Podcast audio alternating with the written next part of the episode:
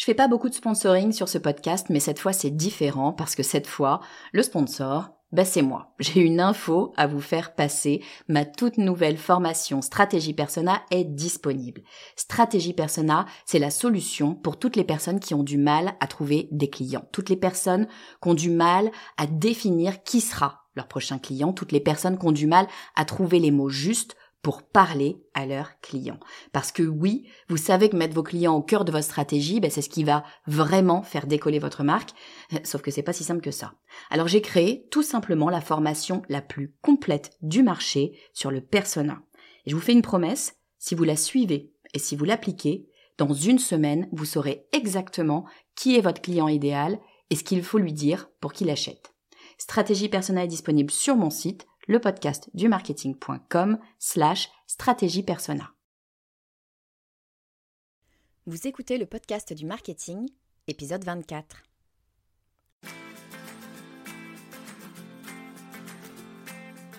Bonjour et bienvenue. Je suis Estelle Ballot et je suis ravie de vous recevoir sur le podcast du marketing. À chaque épisode, je vous propose d'analyser les techniques marketing qui marchent, pas à pas et très concrètement, pour développer votre activité. Je suis ravie de vous accueillir pour l'épisode d'aujourd'hui parce qu'on va parler de contenu et de comment le réutiliser à de multiples reprises pour toucher toujours plus de monde. Dans cet épisode, je vais vous donner ma recette pour optimiser le temps que vous avez investi pour créer ce contenu en l'adaptant de 10 façons différentes. On sait tout le temps et l'énergie que ça prend de créer un article ou un épisode de podcast. Ça nous prend des heures, voire parfois même des jours. On fait tout ce qu'on peut pour créer le meilleur contenu possible et quand on pose enfin le point final, bah, on est super fier de ce qu'on a accompli et puis bah, on appuie sur le bouton publier et ben c'est fini. Et notre contenu, et ben, il est vu que par le trafic de notre site et c'est tout. Alors si vous avez un site qui est consulté par des milliers de personnes chaque jour, tout va bien, mais si ce n'est pas le cas, j'ai une bonne nouvelle pour vous, on peut faire beaucoup, beaucoup mieux en un minimum d'efforts.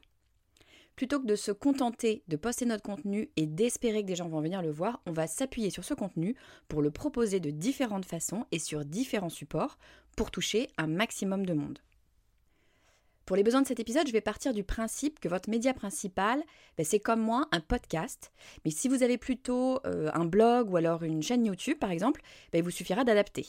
Dans mon cas, le premier élément de contenu, ben, c'est tout simplement l'enregistrement audio de mon épisode, que je vais poster sur toutes les plateformes disponibles, c'est-à-dire euh, iTunes, euh, Deezer, Spotify, puis toutes les autres applis de podcast. La bonne nouvelle, c'est que tout se fait automatiquement. Si vous avez un podcast, vous n'avez qu'à vous inscrire une seule fois sur les principales plateformes et tous vos épisodes se mettent à jour grâce à votre flux RSS. Et bien sûr, je vais aussi poster le lien vers mon épisode sur mes réseaux sociaux de façon à informer ma communauté de la sortie du nouvel épisode. Ça, c'est la base. Mais la première façon de republier mon contenu, en l'occurrence ben, mon fichier audio, eh bien ce sera d'en proposer une retranscription écrite. Pas besoin de réécrire quoi que ce soit, je n'ai qu'à écrire mot pour mot ce que j'ai dans l'épisode. Alors avantage numéro 1, ça va booster mon SEO. Autrement dit, on va pouvoir retrouver cette page de texte dans les recherches Google. Et comme c'est une retranscription directement de l'oral, ben, on va généralement être sur des phrases euh, courtes et simples. Ben, c'est tout ce que Google adore. Avantage numéro 2, l'article pourra toucher les personnes qui préfèrent lire à écouter. Bah oui, parce que tout le monde n'aime pas les podcasts. D'ailleurs, tout le monde ne sait même pas ce que c'est qu'un podcast. Donc, autant proposer une version plus traditionnelle, à savoir la bonne vieille page web. Deuxième façon de proposer mon contenu autrement, c'est de rédiger les notes de l'épisode. Lorsque vous êtes sur votre application de podcast et que vous cherchez quel est le prochain épisode que vous allez écouter, bah, les deux seuls moyens que vous avez pour vous faire une idée du contenu, bah, c'est de lire son titre ou les notes de l'épisode. En gros, c'est un rapide résumé qui a pour but de donner envie de cliquer sur écouter. Donc personnellement, j'ai jusqu'à présent fait le choix de ne pas rédiger de notes, je publie directement mon transcript. Pour être honnête, je le fais par facilité. Je publie de toute façon mon transcript, donc c'est simple. Mais c'est pas idéal parce qu'une personne qui hésiterait à écouter un de mes épisodes ne va certainement pas s'amuser à lire les 3000 mots que contiennent euh, en gros euh, un de mes transcripts une façon de faire un peu entre les deux, et euh, en fait c'est sûrement celle que je vais faire à partir de maintenant, bah, c'est d'ajouter un résumé de l'épisode en introduction de la retranscription écrite. D'ailleurs, même pour quelqu'un qui viendrait lire l'article parce qu'il n'aime pas les podcasts, bah, ça peut être intéressant pour lui d'avoir un résumé en amont pour savoir si ça vaut le coup de lire les 3000 mots. Troisième façon de réutiliser notre contenu, choisir quelques éléments de votre script pour rédiger un email que vous pourrez envoyer à votre base. L'objectif rejoint un peu celui des notes de podcast. Il est question de générer de l'intérêt ou de la curiosité pour inciter la personne à cliquer et être redirigée vers votre fichier audio. Mon conseil, c'est d'inclure une part d'émotionnel ou en tout cas euh, garder un ton personnel pour éviter l'email froid et un peu robotique qu'on retrouve sur les newsletters automatisés. Bon, mais bien sûr, ça dépend de votre positionnement et de la façon dont votre marque s'adresse à son audience, hein, évidemment. Avec les podcasts, on a tendance à être sur un registre très personnel parce que le podcast, c'est quelque chose de l'ordre de l'intime. Donc à vous d'adapter votre email à votre marque, tout est possible pourvu que vous restiez fidèle en fait à la personnalité de votre marque. Vous avez d'ailleurs tout intérêt à tester ce qui va fonctionner le mieux pour vous, c'est-à-dire le ton, bien sûr, mais aussi la présentation de l'email. Est-ce qu'on a un email classique ou est-ce qu'il a un graphisme travaillé avec de belles illustrations? Est-ce qu'il va droit au but, en quelques lignes, ou est-ce qu'il rentre plus dans le détail et il prendra quelques minutes à être lu? Euh, Encore une fois, ne préjugez pas trop et testez différentes options pour voir ce qui fonctionne vraiment pour votre audience. Autre conseil, ne vous focalisez pas trop sur les chiffres. Quand on envoie un emailing, on a accès aux statistiques d'ouverture, et ben on peut vite avoir tendance à donner trop d'importance aux chiffres. Alors le taux d'ouverture et le taux de clic, ben, bien sûr, ils sont importants, mais ils sont surtout importants à regarder comparativement à vos résultats précédents. Évidemment, on veut tout avoir des taux élevés, mais dans le cas d'un podcast, par exemple, il ben, faut garder en tête que l'immense majorité est consommée via des applications. Or, votre lien, va mener vers votre site web et non vers l'application téléchargée par l'auditeur. Du coup, le taux de clic ne montrera bah, qu'une faible proportion de l'écoute de votre épisode. Mais bon, il y a fort à parier que votre email servira de reminder pour les personnes qui écoutent votre podcast. Elles savent qu'un nouvel épisode est disponible et puis elles l'écouteront bah, quand bon leur semble. Donc évidemment, je n'ai pas de statistiques à ce sujet-là, mais je suis persuadée que dans le cas précis des podcasts, les emails non cliqués et même probablement une proportion des emails non ouverts bah, permettent à votre audience de consommer votre contenu. Alors je ne dis pas que les statistiques ne font pas sens, je dis juste qu'il ne faut pas les regarder en valeur absolue, mais en comparaison avec vos précédents emails pour identifier quelle stratégie éditoriale fonctionne le mieux pour vous. C'est-à-dire quel type de titre, quel template d'email, quel ton, quelle heure d'envoi, enfin voilà, tous les éléments que vous allez avoir sur votre email. Si vous écoutez régulièrement le podcast du marketing, vous connaissez bien la quatrième façon d'adapter son contenu, puisque j'en propose souvent, c'est le cadeau bonus. Alors le cadeau bonus, bah, c'est un contenu en lien avec l'épisode du jour, mais qui permet soit d'aller plus loin, soit de faciliter la vie de mon audience. Par exemple, bah, il peut s'agir d'un résumé de l'épisode pour éviter d'avoir à prendre des notes tout en conduisant. Ça peut aussi euh, être un exemple de template que j'utilise, comme par exemple mon modèle de planning éditorial que j'ai proposé dans l'épisode 9. Le gros intérêt du cadeau bonus, c'est qu'il va vous permettre de récupérer l'adresse email de votre audience, ce qui vous permettra ensuite de rentrer en contact direct avec elle quand vous le souhaitez. Donc évidemment, il vous faudra créer une landing page, c'est-à-dire une page spécifique sur votre site internet avec un formulaire permettant de laisser son adresse email. En amont, vous aurez créé un email automatique qui envoie un lien avec le fichier à télécharger à toutes les personnes qui s'inscrivent via votre formulaire. Alors vous pouvez utiliser Dropbox très facilement pour partager vos fichiers grâce à un lien. Ça permet d'éviter les emails trop lourds qui encombrent les boîtes email. Euh, et puis une petite astuce, si vous utilisez Dropbox, le lien que Dropbox vous fournit mène à une version internet de votre document. Donc pour le modifier, la personne doit d'abord le télécharger sur son ordinateur. Si vous voulez éviter cette étape, ben, il vous suffit de légèrement modifier le lien que vous donne Dropbox. À la fin de ce lien, changez le 0 en 1 et comme par magie, lorsqu'une personne cliquera sur votre nouveau lien, ben, le document se téléchargera automatiquement sur son appareil. C'est magique. Cinquième façon d'utiliser votre contenu autrement, c'est de publier les rushs de votre enregistrement, c'est-à-dire les coulisses de votre travail, ce qui se passe vraiment. Alors il vous suffit de brancher une caméra pendant que vous enregistrez, celle de votre téléphone a priori devrait suffire, et vous pourrez ensuite choisir quelques moments à partager. Ça peut être tout à fait sérieux ou alors plus léger si vous prenez des moments que vous aurez coupés en montage, genre cette phrase que vous aurez dû répéter trois fois pour réussir à ne pas bafouiller. Typiquement, la phrase que vous venez d'entendre, je l'ai répétée trois fois pour réussir à ne pas bafouiller. Donc c'est un moyen Très simple d'optimiser votre temps de travail puisque vous n'enregistrez rien de plus tout en créant de la proximité avec votre audience. C'est simple et c'est tout bénef. Une sixième façon de réutiliser son contenu, un peu plus graphique cette fois, ce sera de prendre une citation ou alors un chiffre marquant et d'en faire une vignette sur Facebook ou sur Instagram. Alors ce que j'appelle une vignette, vous savez, c'est une mise en page de votre texte sur un fond de votre choix. Un outil ultra pratique et gratuit pour le faire, ben, c'est bien évidemment Canva. Si vous ne connaissez pas Canva, ça s'écrit C-A-N-V-A, foncez voir. Ça vous permet de jouer à l'apprenti designer super facilement et en plus, ils ont tout prévu pour que les formats de vos visuels soient optimisés pour Facebook, pour LinkedIn, Pinterest et plein plein d'autres supports. Septième option, ben, ça va être publier un extrait audio comme teaser de votre épisode. Ben oui, rien de mieux pour donner envie d'écouter un épisode de podcast que d'en proposer un extrait intéressant. Ça nous plaît, donc ben, on voudra bien sûr connaître la suite. Alors pour faire ça, je vous conseille d'utiliser Wave. Cette fois, ça s'écrit W-A-V-V-E. Allez savoir pourquoi ils ont écrit ça comme ça, mais en tout cas, c'est comme ça que ça s'écrit. De toute façon, je vous mettrai les liens dans les notes de l'épisode, donc si vous ne retenez pas le nom, c'est pas grave. Donc Wave, ça va vous permettre de créer un visuel adapté aux réseaux sociaux, un peu comme Canva, et d'ajouter un extrait audio et un petit effet vidéo avec, vous savez, la vague qui correspond à votre flot de parole. Donc ça a le gros avantage d'attirer l'œil et de signifier immédiatement qu'il s'agit d'un élément audio. Alors Wave propose même d'intégrer automatiquement des sous-titres, ce qui est particulièrement intéressant pour les réseaux sociaux puisque bah, le, mode silencieux euh, peut être activé. Malheureusement, à ma connaissance, cette fonction de sous-titres automatique n'est disponible que pour le contenu en anglais. Donc si vous connaissez un autre outil qu'il propose en français, bah, n'hésitez pas à me le dire sur les notes de l'épisode parce que franchement, ça m'intéresse.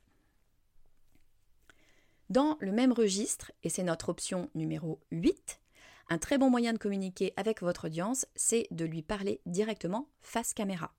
Alors on le sait, la vidéo est super engageante et par conséquent, elle est très privilégiée par l'algorithme des différents réseaux sociaux. Donc prenez un passage de votre épisode, idéalement euh, un moment où vous donnez un exemple concret pour illustrer votre propos, et faites-en une mini vidéo de juste, euh, je sais pas, une ou peut-être maximum deux minutes. Vous n'avez rien à inventer, juste reformuler un passage de votre épisode. En gros, il vous suffira de rajouter une phrase du type Si ça vous intéresse, j'en parle plus en détail dans mon épisode XY que vous pouvez trouver sur le site machin.com.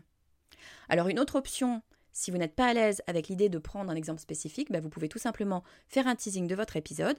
Pour ça, bah, il vous suffit de le résumer en quelques minutes, euh, histoire de donner envie à votre audience de le lire ou d'écouter le contenu.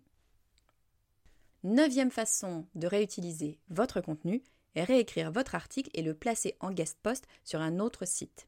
Alors un guest post, en bon français un article invité, c'est le fait qu'un site propose à une personne externe, idéalement un ou une spécialiste, de publier un article. Ça permet aussi d'obtenir un contenu de qualité facilement pour son site, et vous, ça vous permet de vous faire connaître auprès d'une nouvelle audience. Alors, tous les sites ne proposent pas ce type d'échange, mais si vous cherchez bien, ben, vous en trouverez vérifiez bien que l'audience du site, évidemment, correspond à votre cible. Et puis, eh ben, ce que je vous propose, c'est tout simplement de leur envoyer un mail pour leur proposer le principe. Dans la même idée, l'un des plus gros sites du monde à publier le contenu de personnes tierces, c'est Medium. Donc évidemment, ils font une sélection, mais ça peut valoir le coup de tenter votre chance. Je ne connais pas les chiffres d'audience de Medium, mais une publication sur leur site vous donnera inévitablement une belle visibilité, et en plus de ça, ben, ça participera à construire votre crédibilité on en arrive à la dixième façon de réutiliser votre contenu.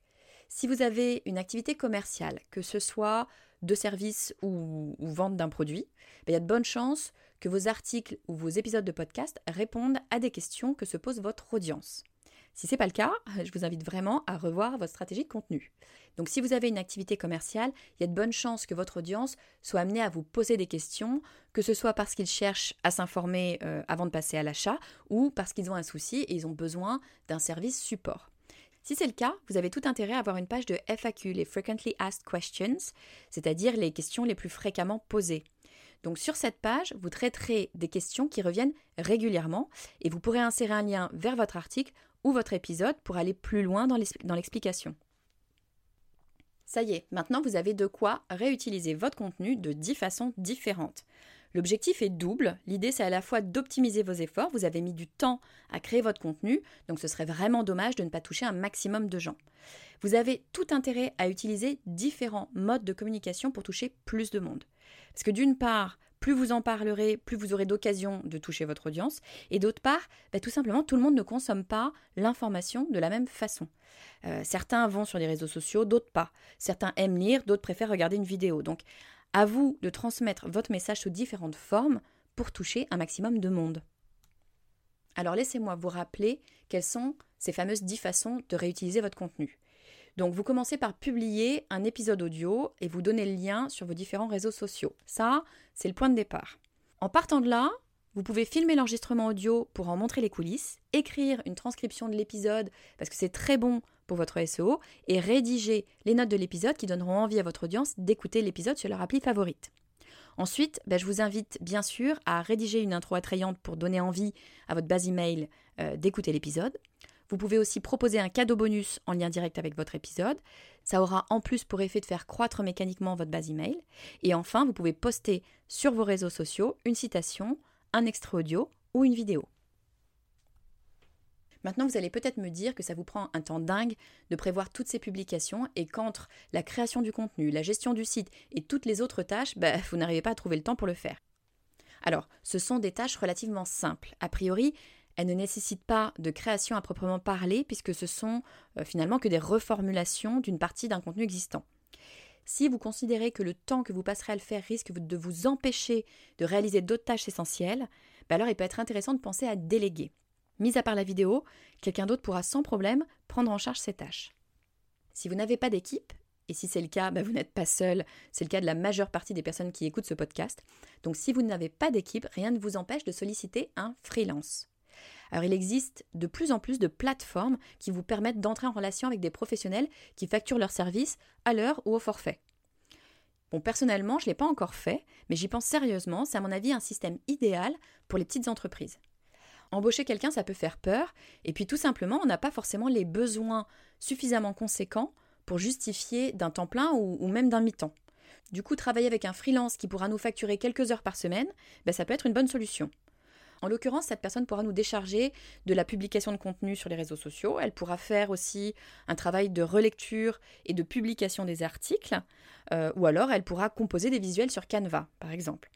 Si vous travaillez déjà avec un freelance pour vous aider à gagner du temps, n'hésitez pas à partager votre expérience sur la page Facebook du podcast du marketing ou sur ma page euh, perso LinkedIn Estelle Ballot. Je suis sûre que ça n'intéressera pas que moi.